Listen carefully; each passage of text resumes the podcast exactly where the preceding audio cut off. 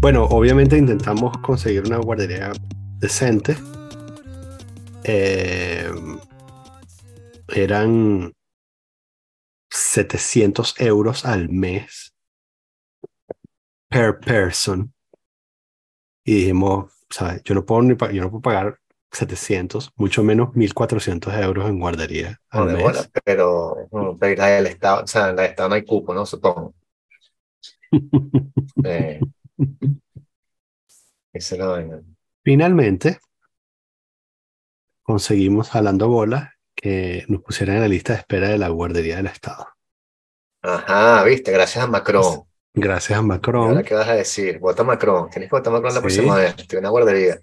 Entonces, la lista de espera es una vaina como que, bueno, eh, nos dijeron que comenzaba esta semana. El, el, luego Mónica escribió la semana pasada como tres veces diciendo, hey, sé que comienza el lunes la adaptación, pero mm, bueno, necesitamos un poco, un poco más de información para, para eso, ¿no? No, no nos han dicho nada, ¿no? El viernes, como sabes, a las 23 y 59, eh, escribe la directora y que, ah, sí, perdona, no te he enviado. Tienes que registrarte aquí, bajar esta aplicación que tiene un nombre súper críptico, como, eh, ¿sabes? Es, es como cupos en la guardería del estado de- del sureste de Francia. Pero, y, y tomas la primera letra de toda esa frase y ese es el nombre de la app que tienes que buscar en la, en la tienda. Y entonces tienes que poner ahí eh, el nombre del perro que no tienes y algunos otros datos. Ah, perdón. No. Para poder hacer todo esto, tuvimos que registrar a, a Mónica como autoentrepreneur. Porque esa es la única Ah. manera que nos acepten, eh, porque si no, bueno, somos unas rémoras del Estado y entonces la única manera que nos acepten es que Mónica sea una pujante empresaria que está tratando de surgir adelante como madre soltera eh, con sus cuatro hijos, ¿no? Y entonces, em, el proceso de registrarse como autoentrepreneur, eh, o sea, tú puedes ver un video de un minuto de YouTube y te dice lo que, lo que tienes que hacer y después chocas de frente con la pared de la realidad de la burocracia. Y, Y yo fui entonces- otro entrepreneur, marico, y eso fue horrible. Y, y lo perdí, o sea, lo boté y dije como que, Mm. coño, capaz que me voy a poner otro entrepreneur. Y después dije, mierda, no, el papeleo es una maravilla, sí. Entonces, supuestamente este es un proceso que alivia el papeleo necesario para registrarte como autoentrepreneur. La idea en sí misma del autoentrepreneur es muy buena comparada con esta cosa horrible de España de la de que tienes que pagar impuestos, o sea, que tienes que pagar como 6 mil euros de impuestos al mes cuando no has facturado ni un céntimo. Y entonces, que todavía estoy esperando. Ah, sí, ese tema. sí, ya, Mónica, Mónica que me está soplando porque tiene, tiene o sea, el, el fuego de la rabia y de la frustración todavía arde dentro de ella, ¿no? Este, entonces me está soplando aquí cosas que no debo olvidar. Y, mm, y entonces, eh, entonces eh, la idea del entrepreneur es muy buena. Eh, yo celebro, además que una cosa que me parece muy arrecha es esto de que ah, no empiezas a pagar los impuestos duros si no facturas, lo cual es como una cosa súper obvia, Sí, sí, sí, pero parece que es una cosa obvia y revolucionaria a la vez, ¿no? Porque el resto de los países te obligan, como en España, a- a desangrarte antes de que hagas la primera factura, ¿no? Sí. En fin, el punto es que llenar, Registro, hacer- ajá. eh, eh, el registro este, nos llevó al, al, al borde del divorcio, el registro del entrepreneur. Este, y eh, para registrarse en la creche, ah, nos esto lo hicimos hace como dos semanas, para registrarse en la creche nos piden un número que todavía no nos han dado, Ok. el CIRET. Ah, sí, de- Este- el número de empresa, sí. Sí, sí, eh, el número de local. Eh, hay CIRET Eh, y SIREN, no sé, uno de los Sí, dos. Siret y Siren, sí. eh, eh, todavía no nos han dado uno de los dos. Sí, También, es que ese es el número con que, sin ese, sin ese número no puedes emitir factura. Eso, eso es lo que todo el mundo quiere, es nada más el bendito número ese. Nadie quiere ni siquiera estar registrado, lo que quiere es el número para poder facturar a la gente. Puede todo. facturar. Sí. Y, y lo otro es que el, todo esto para registrarse en la creche, ¿no? Las cosas que uno hace por los hijos. El, total que al, al, eh, hacemos el, el registro, estamos en el proceso de registro, estamos llenando la dirección. Cuando ponemos la dirección de donde vivimos, dicen, atención, si pones esta dirección, tu, la dirección de tu residencia saldrá en todos los registros públicos eh, que buscables por cualquiera, ¿sabes? Entonces van a poder poner, por ejemplo, el nombre de Mónica y pone el sitio donde vive, ¿no? Y dije, no, over my dead body, vamos a hacer eso. Eh, Pero no tienes que igual una, una factura, una prueba de donde vives y tal, entonces, sí, entonces eh, al final la, la opción es utilizar un, un servicio de ah, domiciliación, Pero ya, ¿por qué no le dices dónde vives y ya? Porque no quiero que el- mi dirección salga en los registros públicos. Eh, no quieres que tú... Ok. ¿Por qué? Porque no quiero que nadie ponga mi nombre y aparezca donde vivo. Ok. Porque eso sale, o sea, es público, No, literalmente. no, pensé que de pronto puedes perder el trabajo porque tú trabajas en Suiza y estás residenciado en Francia o algo así. No, no, no, no, es literalmente público. Yo no, o sea, bueno, no sé, crecí en Venezuela, qué sé yo, no. Claro, pero la gente sabe dónde vives, o sea, no se te puede averiguar sin internet dónde tú vives y tal. Ah, ah, hasta este momento no. Coño, creo que ellos saben dónde yo vivo, o sea, Bueno, exacto. todo mi CV. Eso es lo que yo no quiero. Sí, ok. Em, y el total que usas un servicio de domiciliación, que es básicamente una empresa a la que tú le pagas una pequeña suma y entonces ellos te dan una dirección. Entonces, bueno, ahora vivimos en Lyon. Eh, estamos domiciliados en Lyon. Y esa es la dirección que sale en la, de, la dirección de Mónica como autoentrepreneur.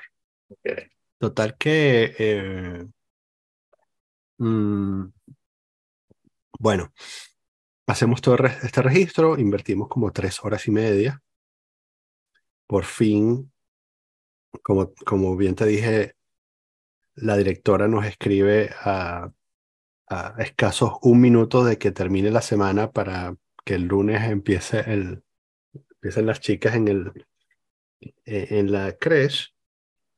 Mónica por fin consigue la aplicación secreta que hay que guardar para, que hay que bajar para guardar los, los cupos, se mete y entonces los cupos son una hora el lunes Claro, de creche, ¿eh? sí.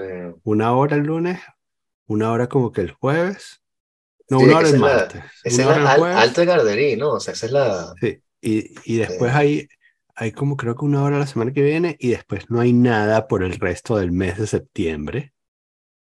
La que no sirve para un coño. Y entonces, este, bueno, estamos pensando que quizás nos metimos demasiado tarde, o qué sé Eh, yo. Pero, pero bueno, sí, el punto es que tienen que construir una creche más grande, tienen que contratar, contratar más Claro. personal, etcétera, etcétera, ¿no? Pero bueno. Es que paradójicamente, eh, sabes que las familias están yendo de París por los costos, por muchas cosas, por el trabajo, etcétera. Y entonces ahora en París las escuelas están desiertas. Mis chamos estudian en clases que si de 12 niños, y lo Mierda. normal es tener 25 o 30, Ujú. es no como normal. Sí. Son que Ujú. si 12, al punto tal que las profesoras también están como que, coño, hace falta como crear más lazos sociales, porque son, son nada más, ¿sabes? Como que seis niños y seis niños, una cosa así. Ujú. Y las creches tienes más cupo porque tienes mucho chances porque también los, los bebés están llenos. Entonces, sea, nosotros sí conseguimos fácil la del Estado, que era así todo el tiempo, pues que no era nada más por horas, porque esa es la, la alta gardería y esa es buena si tienes que hacer mandados y cosas, pero no puedes contar con eso como que en la semana van a ir para allá, no, van a ir una hora tal día. Sí, de acuerdo. Entonces, pero bueno, algo es algo, ¿no? Sí, total que, mm, bueno, en fin, eh, empezaron su adaptación hoy, hasta ahora bien. Pero bueno, vamos a ver si tenemos más suerte en octubre y podemos conseguir algunos días eh, completos, Sí. eh, porque no podemos pagar ninguna privada. O sea, esa que te comenté que cuesta como bola. 700 euros es la más barata que conseguimos. Mierda. Em, Porque aquí también hay gente que tiene que si cuidar chamos en sus casas, ¿no? Eh, que montas tu vaina, que, que es legal, lo puedes hacer. Sí, Y te sa- pero te sale igual caro. O sea, te sale, no Sí. sé, ponte que te salen 30 euros diarios, una cosa así. Cuando sacas la cuenta, es plata, Sí. pues. sí, y, y también, también podría traerme un au pair y Sí, ponerla ahí en el, en el garaje, no sé, Exacto, es otra solución. en el jardín. Es que eso es lo Este- cómico, que, que cuando, cuando comparas la experiencia parisina es completamente diferente. O sea, mis chamos empezaron y entonces la primera buena noticia fue que van a hacer como deporte, van a hacer kayak. Y entonces se van a ir a- al canal aquí a hacer kayak. Y entonces estuvieron haciendo las pruebas del kayak hoy y que ver, qué arrecho. Y mi hijo que está en la filarmónica ahora, que lo metieron gratis también con a través del Estado, porque somos lo que llaman el CEP, que es la zona educativa prioritaria. Sí. Nos dan todos los landros. Ahí estamos nosotros, como somos un CEP, nos dan todos los recursos a nosotros. Entonces Ujú. hacen ahora instrumentos en la filarmónica, y entonces va a hacer corno, David, y entonces van a ir haciendo kayak y van a irse de, de vacaciones con la, con la profesora también 10 días. Y yo, mierda, qué arrecho. Y coño, ustedes por ahí no tienen ni una fucking ¿no? Ni una fucking crash, weón. Sí. Total que, bueno, eh, ya veremos. Este, sí, em, nos fuimos de vacaciones. Esta, la última vacación del, del verano, Ah, la semana pasada. Este, para, en otro, porque todavía me quedaron ganas de manejar después de, de ir a España. exacto. Eh, entonces manejamos 600 kilómetros hasta, Mierda. hasta Legoland, en Alemania. Ah, ok. Sí, sí, eso queda en, queda entre, entre Múnich y, ah, ¿cómo se llama?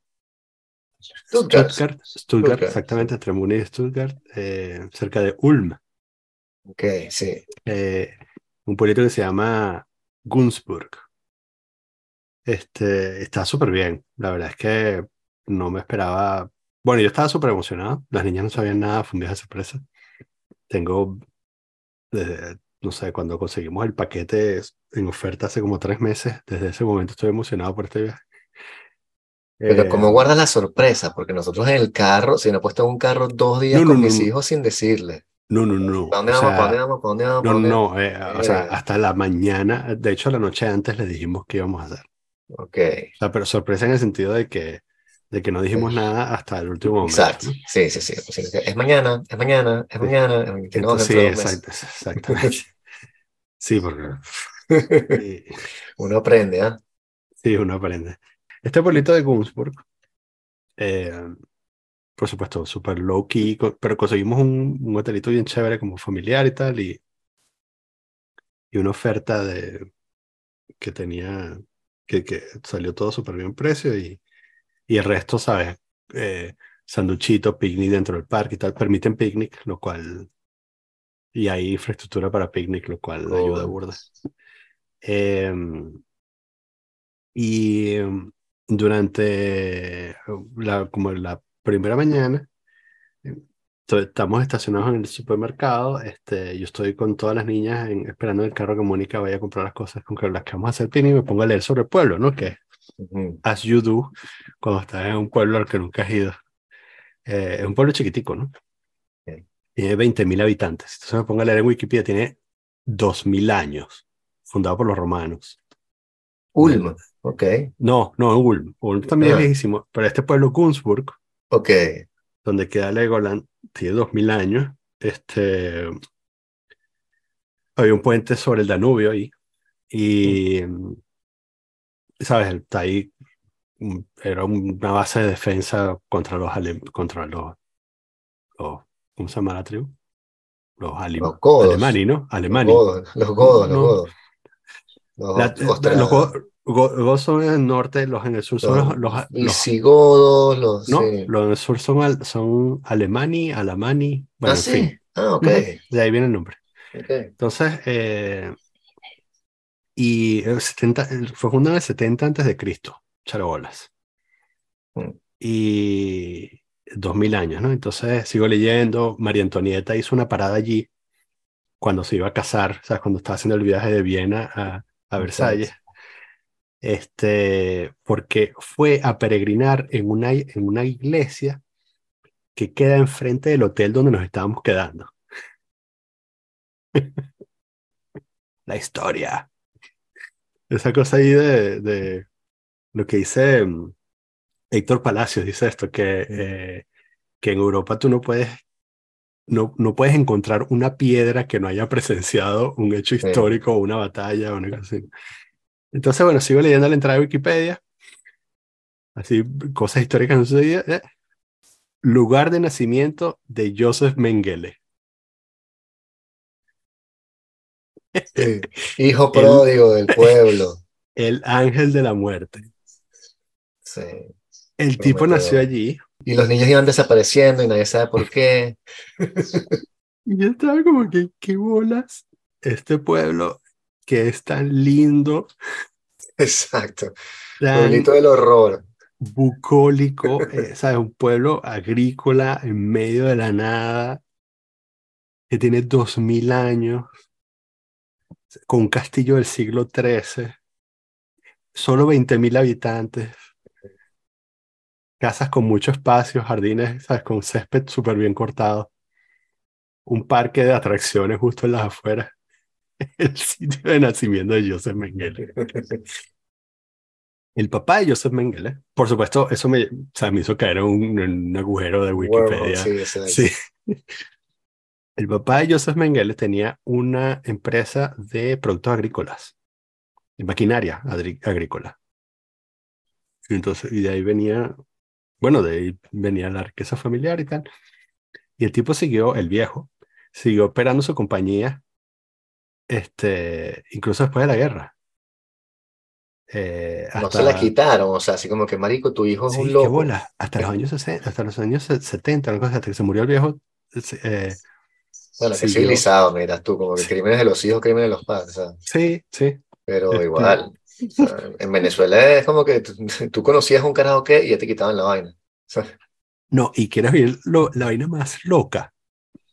Durante una época, mientras, eh, mientras este carajo estaba on the run, en, te mandaba cartas. en Paraguay, qué sé yo, Ajá. una cosa así. Argentina, ¿no? Sí, El- sí, agarré- o sea, el tipo fue para Argentina, luego Sí. Paraguay, terminó en Brasil, ¿no? Que fue sí, donde murió. exacto, sí. Este, el tipo se, el tipo se volvió distribuidor de la maquinaria agrícola del papá en uno de estos países. ¿sabes? Imagínate el nivel. Claro, hay que trabajar. Sí, Básicamente, básicamente tienes al Mossad persiguiéndote y tú dices, bueno, o sea, nadie se va a dar cuenta. o sea, montar un import-export aquí. soy, soy alemán, tengo alrededor de 50 años y por alguna razón soy distribuidor de maquinaria agrícola de un pueblito en el sur de Alemania, Donde nació Joseph de Mengele. un tal, Hmm. de un tal señor Mengele. Sí, Exacto. este,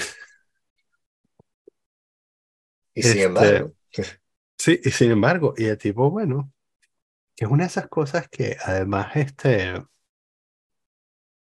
todo esto, a mí me fascinaba, todo esto, es- todas estas cosas las, apre- las aprendí yo leyendo la revista en mi dentista cuando era niño, o en el dentista o en el doctor, ¿sabes? Esas revistas que estaban ahí, que yo creo, yo creo que yo, o sea, el 33% de mi cultura general viene de esas revistas, ¿no? Eh, y esto más haber visto niños del Brasil a una edad en que no tenía que haber visto esa película.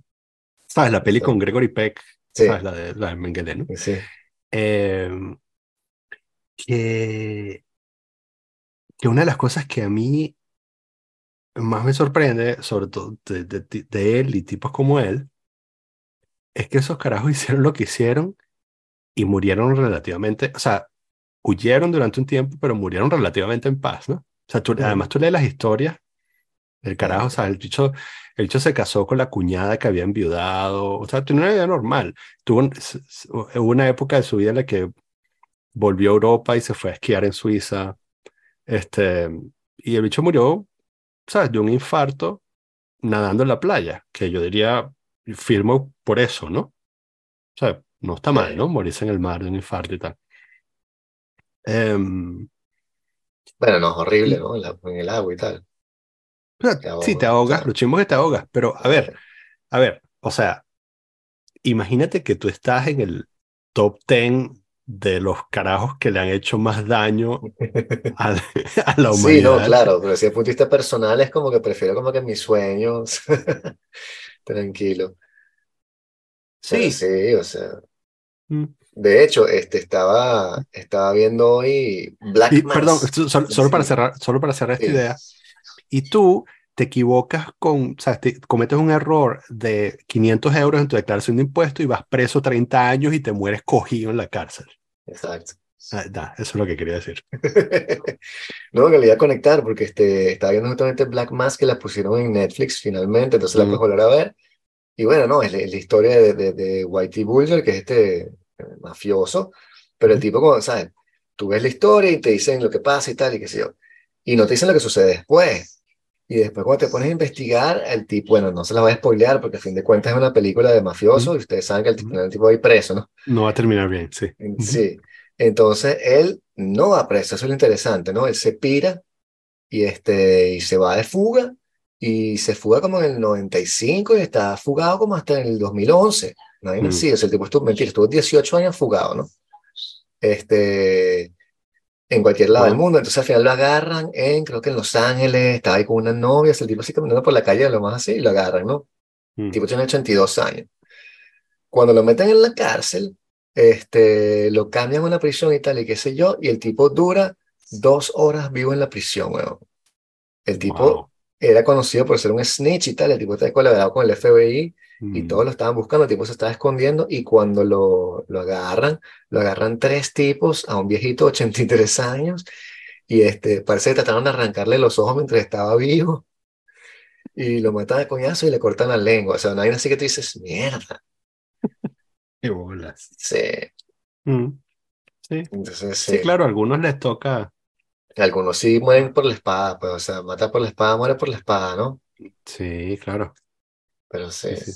Yo era, cuando era más chamo, este, ahorita me da un poco de vergüenza, pero cuando era más chamo era alto fan de los asesinatos del Mossad.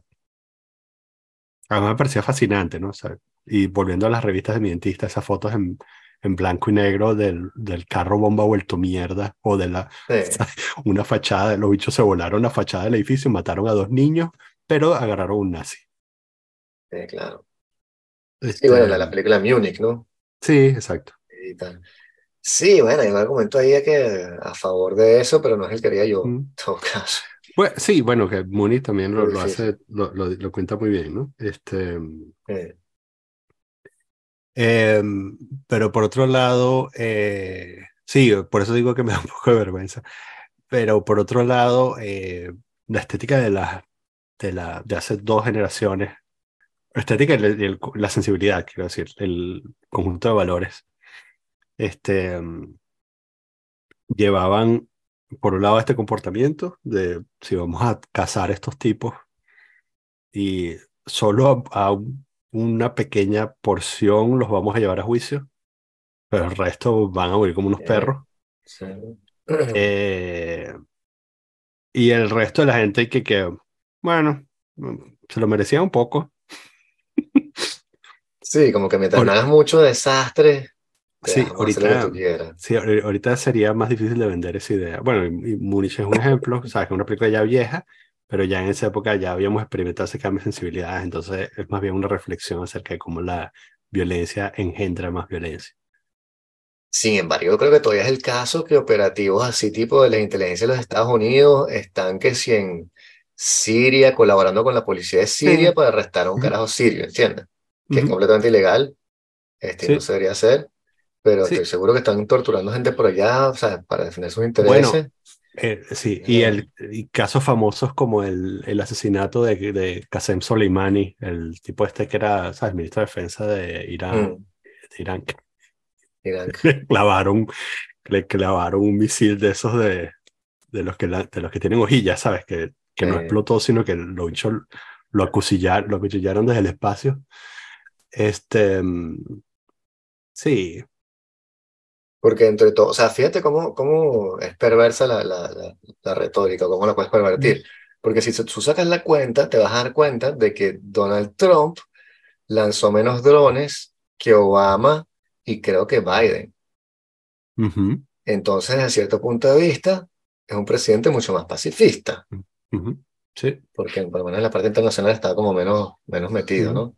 Pero bueno, se están deshaciendo lo, lo- las costuras de lo que llaman aquí la France África, ¿no? El France-Afrique, Sí. a raíz del golpe de Estado que comentábamos eh, Ali Sí, Bongo, el ¿no? pasado, sí. Este, sí, y este, están también congestionando otra vez toda la parte colonialista francesa, lo cual está muy bien. Ujú. Bueno, y comparando, o sea, diciendo como que hay sitios de los que nos fuimos y nos fue bien, tipo Senegal, y tipo de los sitios de los que nos fuimos y nos fue malísimo, tipo Argelia, Ujú. porque hay formas como también de retirarse. Y entonces es verdad que los franceses estaban como, no sé, volteándole la cara a esa realidad que estaban, ellos intervienen mucho en estos países, Ujú. eh, porque también si tú quieres hacer como el argumento pro-francés, si tú estás desarrollando un país como Senegal, este, y entonces cada que hay un gobierno, cada tres años lo tumban y lo tumban y lo vuelven a tumbar, dices, bueno, pero ¿qué estamos haciendo aquí? Y tus empresas francesas no pueden tampoco trabajar. Ujú. Entonces tú dices, bueno, vamos a ponerle un poco de estabilidad y apoyas al gobierno al que gane la, la primera elección. Pero entonces, claro, como es Senegal, como puede ser Venezuela, de pronto la elección siguiente se la roban y tú estás de por medio como un huevón y qué coño, ¿qué hago? No me puedo meter porque es el tipo que yo dije que iba a ayudar y tampoco puedo. Y entonces al final, cuando si terminan de tumbar al tipo de verdad, dicen, coño, es culpa tuya que no hiciste nada y tienen más o menos razón. Pero por otro lado, si no fuera por las empresas francesas que se quedaron durante todos esos años, no tendrías agua y electricidad y qué sé yo. Entonces, que, Ah. que son un, un argumento, eh, lo que- bueno, yo definitivamente tengo que dejar de leer a, a gente en Twitter. Twitter me sigue poniendo gente que yo no debe estar leyendo. X, ¿quieres decir? Sí, X. Bueno, X. Em, la ah, paréntesis entre paréntesis. El no sé si. Ah, no, no, porque ya tú no estás en X. X. El ah, desde hace una semana, ah, toda la infoesfera china, pro-china, incluyendo presidentes, primeros ministros, representantes del, del Estado de otros países, están haciendo una campaña eh, en redes sociales a favor de Huawei, quienes acaban de lanzar su último teléfono a pesar de las sanciones impuestas por los malvados Estados Unidos. Ah, Em, claro, porque hoy era la reunión este, de Xi Jinping con, con Putin, ¿no? Sí, sí, bueno, mm, sí, No, era- mentira, mentira, eh, Corea del Norte, sí, Era, Corea del Norte, sí, eh, no, perdón, no, no, esto es un hecho, el hecho es que Huawei está lanzando un nuevo teléfono Ok, y, y entonces, eh, como dije, toda la infosfera eh, china está eh, haciendo propaganda, que además me parece fascinante cómo, eh, cómo se han subido en el autobús eh, todos los actores que apoyan la política exterior china, ¿no?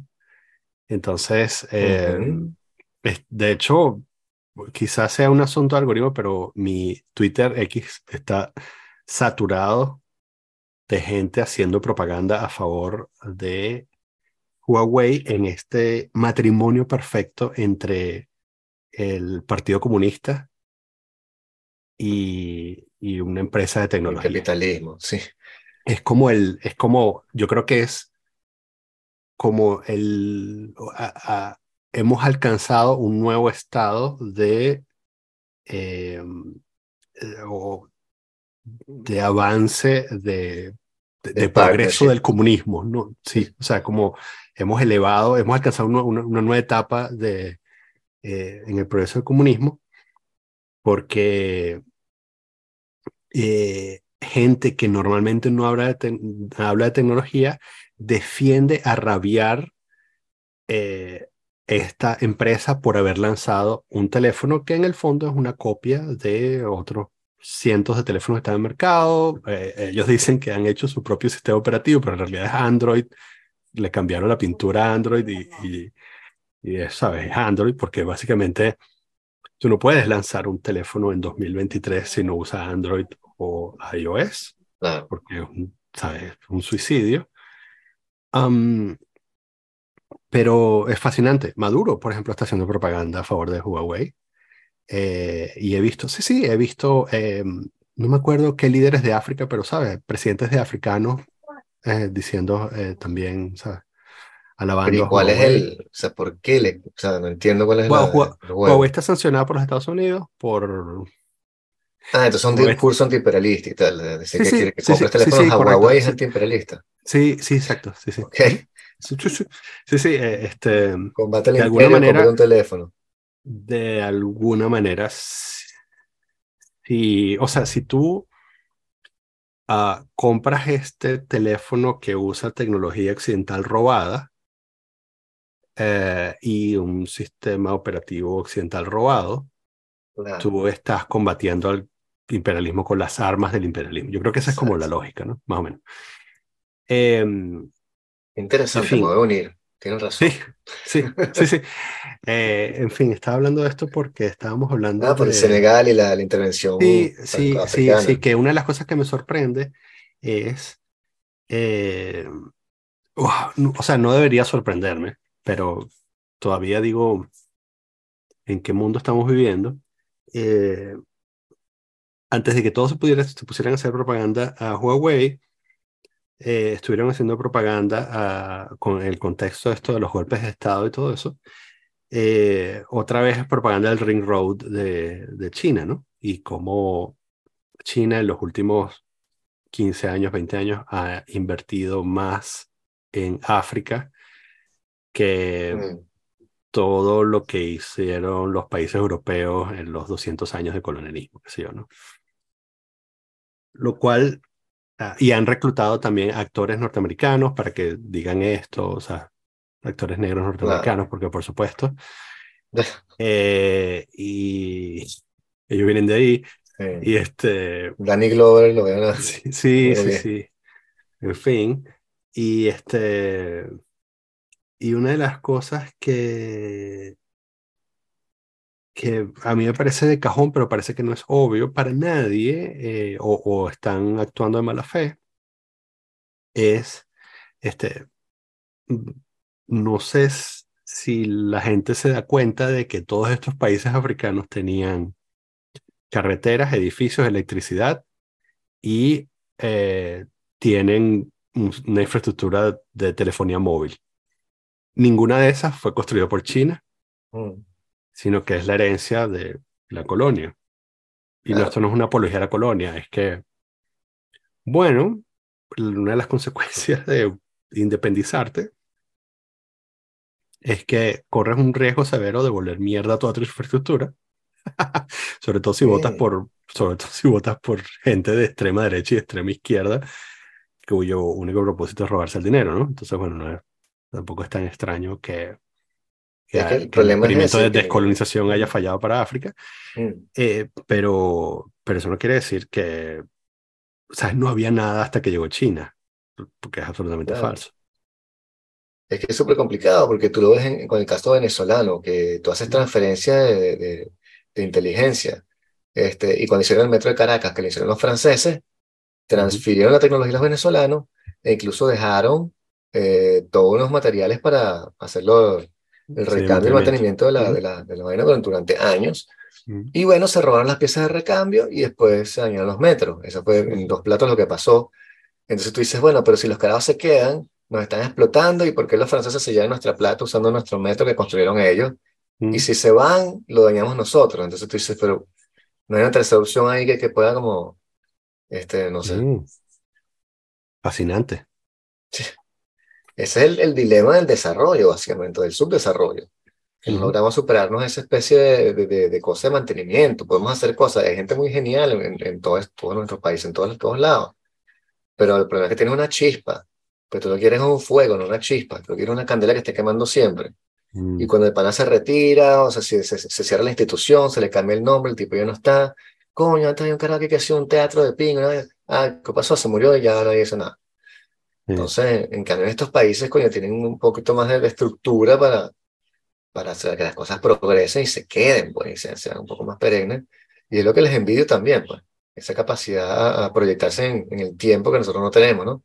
Ujú. Que siempre es el inmediato, como que, pero ahora estamos pelando bola, y tú sí, pero piensa que dentro de 100 años también va a haber gente aquí y no, no destruyas eso, por, o sea, en fin, Sí. este, Que también eh, algo en lo que he pensado eh, últimamente mucho es cómo es muy fácil subestimar el esfuerzo que hace falta para alcanzar ciertos niveles de desarrollo. Esto suena como una obviedad, pero, pero no es tan obvio, ¿no? O sea, cuando uno vende la idea de, como pasó en Venezuela, de la idea de la Venezuela potencia, este, una de las razones de por qué caímos tan estrepitosamente es porque el sistema era muy frágil y una de las razones por el sistema muy frágil es porque, bueno, no todas las bases estaban, no todas las bases eran sólidas, obviamente. sí.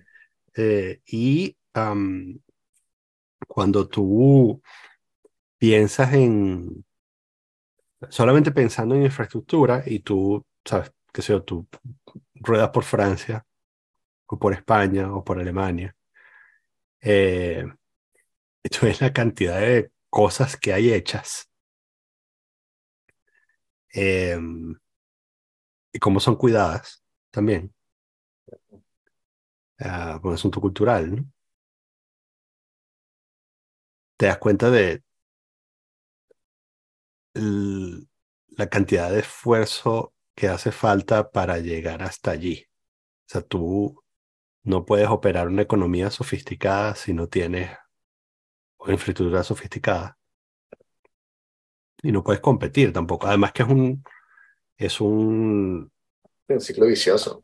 sí, sí, pero además eh, es eh, eh, los beneficios se van acumulando, ¿no? O sea, tú, este, porque es toda la teoría de esta desarrollista de la infraestructura, ¿no? Tú creas una Claro. carretera eh, y esa carretera conlleva un Claro. desarrollo económico y tal, produce eficiencias esas eficiencias a su vez eh, producen este, o, eh, más carreteras y Más más, carreteras, eficiencia y.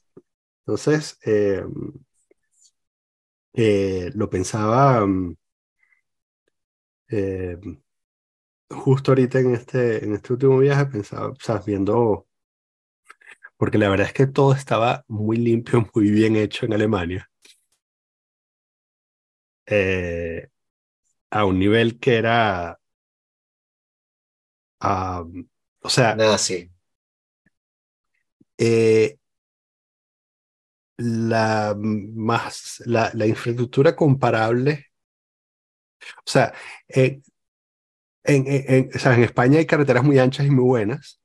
Eh, eh, en Francia quizás son un poco más estrechas, pero más durables y llegan a más sitios. Eh, y además son mantenibles en el tiempo porque están hechas por gente que planifica. Eh, Eh, pero están un poco sucias. En Suiza es lo mismo, pero están más limpias, ¿no? Y las cosas están más limpias, y, y- pero, pero están hechas a la medida y ¿sabes? La, la autopista solo tiene dos canales porque es todo lo que podemos pagar, porque no nos vamos a endeudar. Y después llegas a Alemania y es todo un poco más grande sí. Y más limpio que los suizos. Y tú dices, ¿cómo? Ah, perdón, sur de, o sea, en Bavaria, etcétera, o sea, una, sub- una subsección del país, ¿no? Pero yo, yo decía, bueno, supongo que esto es lo que puedes pagar cuando eres la principal economía de, del grupo en que estás, ¿no? Cuando tú controlas el Banco Central Europeo, supongo que esto es el tipo de cosas que puedes comprar, ¿no? Esta fucking autopista, huevón, que está, ¿sabes? Pulida, que el asfalto, Sí. que ruedas por ahí y no suena nada, ¿no? Y no está, no tienes límite de velocidad. No tienes límite de velocidad, Y no tienes a un huevón por el canal de la izquierda así yendo lento. Eso no pasa. Los bichos están Sí. todos en los canales aquí y nada más pasa cuando van a pasar. Sí, sí.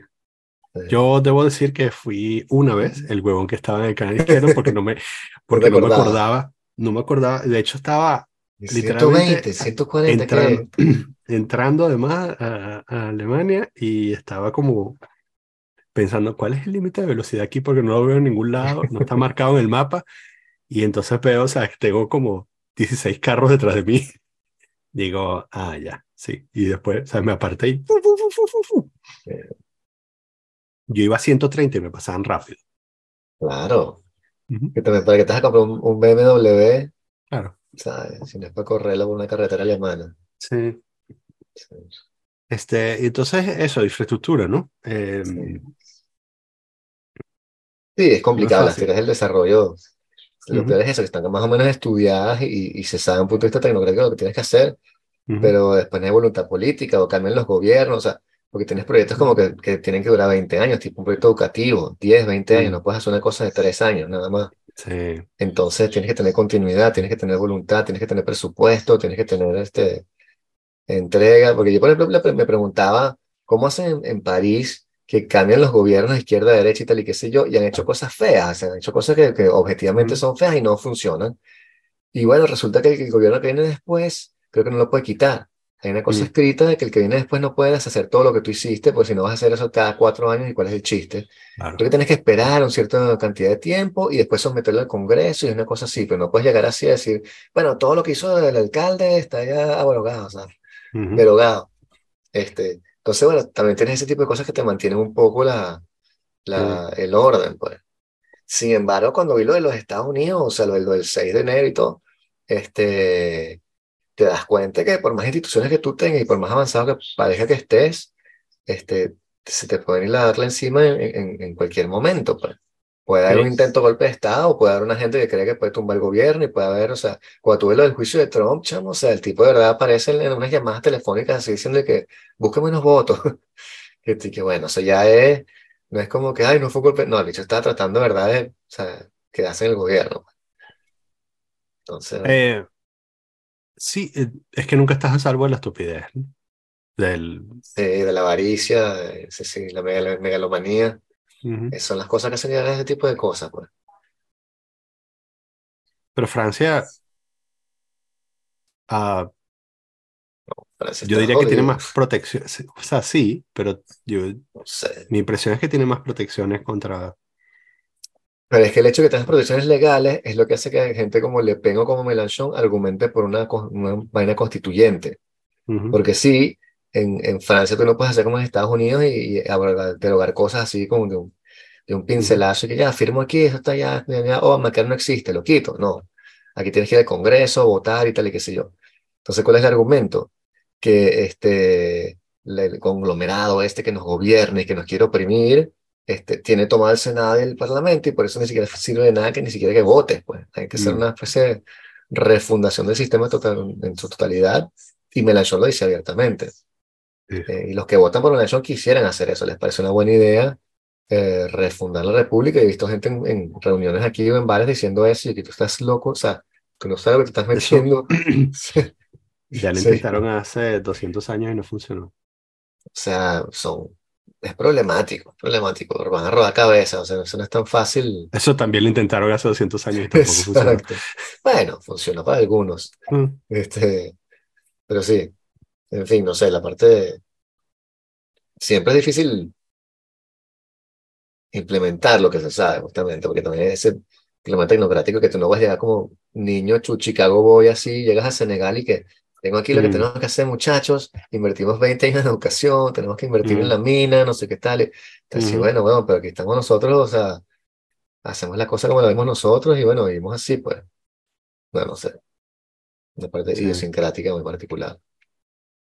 Sí. Mm. Bueno, Pero bueno, este, chicos, sí. feliz este, cumpleaños. Sí, sí, no voy a Sí. hacer nada, no tengo una, una ladilla. Sí, pero es que no sé, de que estoy llegando a una edad en la cual de verdad cumpleaños es como que. ah, Eso, este, eso le pasa a la gente que cuando llega a los 50. sí, supongo. Pero es que no quiero ni 56. regalos, no quiero nada. O sea, me encanta darle cosas a la gente o participar a sus cumpleaños, Mm. pero, o sea, yo aquí no tengo, mi familia no está aquí, mis amigos no están aquí, los que están aquí se fueron. Claro. Entonces, como que los únicos de mi familia así directa, incluso mis amigos cercanos están o de viaje, no están aquí, o sea, no Mm. me da casi nadie. Entonces, ¿sabes? Con la torta con los chamos, porque para los chamos es importante, Sí. pero para mí es como que, o sea, como que vamos a pasar otra cosa. ¿Cuándo son las navidades? Pero sí, ya te diré, capaz que pasó un pana justamente que está filmando, ah, una- el amigo mío que salió en la película, en la primera que hice, en Permanencia, el Caterito, está haciendo Sí, una película este- ahorita, Shane. Shane. Ajá. está haciendo una película en, en París con Mónica Bellucci, chamo. Sí. Sí, me mandó unas Ok. fotos y todo, porque él está loco de bola, entonces tú nunca sabes. Y digo, pero, sí, le pero Shane, pues me manda las fotos y es tremenda producción, así que están en la Torre Eiffel con unas grúas. Y yo, Shane, Ok. pero ¿quién más está en la película aparte de tú? Y dice, no, Mónica Bellucci. Y yo, mierda. Hubieras Qué comenzado por ahí, se debe comenzar porque estoy haciendo una película con Mónica Bellucci. sea, él no es el, el lead, no creo que sea el lead, él Ujú. tiene un pa- papelito ahí, este, un momento que creo que viene a París y él es como que el gringo que está en París, una cosa así. ok. Pero bueno, fueron como tres días de filmación y que estaba súper contento. Entonces capaz que luego mañana cuando termine la filmación, si es que te, pero bueno, ¿sabes cómo son esas vainas? Si no va a terminar, si Sí, termina me echo un palo con él sí, sí. sí, para que me dé la, el lowdown. Wow, Mónica Bellucci. Sí, chamo. Pero bueno, Manuel Belucci ahora tiene 50.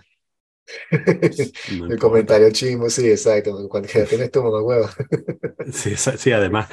este, pero ah, en realidad tiene como 60. No, Igual. 55, yo creo. 60, no. Vamos a ver si, vamos a ver si, si existiera algo donde pudiéramos buscar. Sí. Yo tengo una Eh, enciclopedia por algún lado en la biblioteca. si en internet me han dicho, mira, no estaba pelado. 30 de septiembre de 1964. Ah, Tiene sí. 59 años. Wow. O sea, capaz que hace de, de, de- de doña. Espero que no esté haciendo de fan fatal a los 60 años, así tipo Jennifer López y vaina. yo no creo que esa señora haga de doña ever. Bueno, sí, ya veremos. Contra Shane, ¿qué tal? Este, sí. Sería fino que Shane nada, se pusiera de novio con ella y cambie su vida, Ajá. chico, también. Sí. Sí, un buen. Aunque bueno, está casada y tiene un hijo, entonces es complicado. Mm, Pero, no sé. sí. Sleep your way to the top.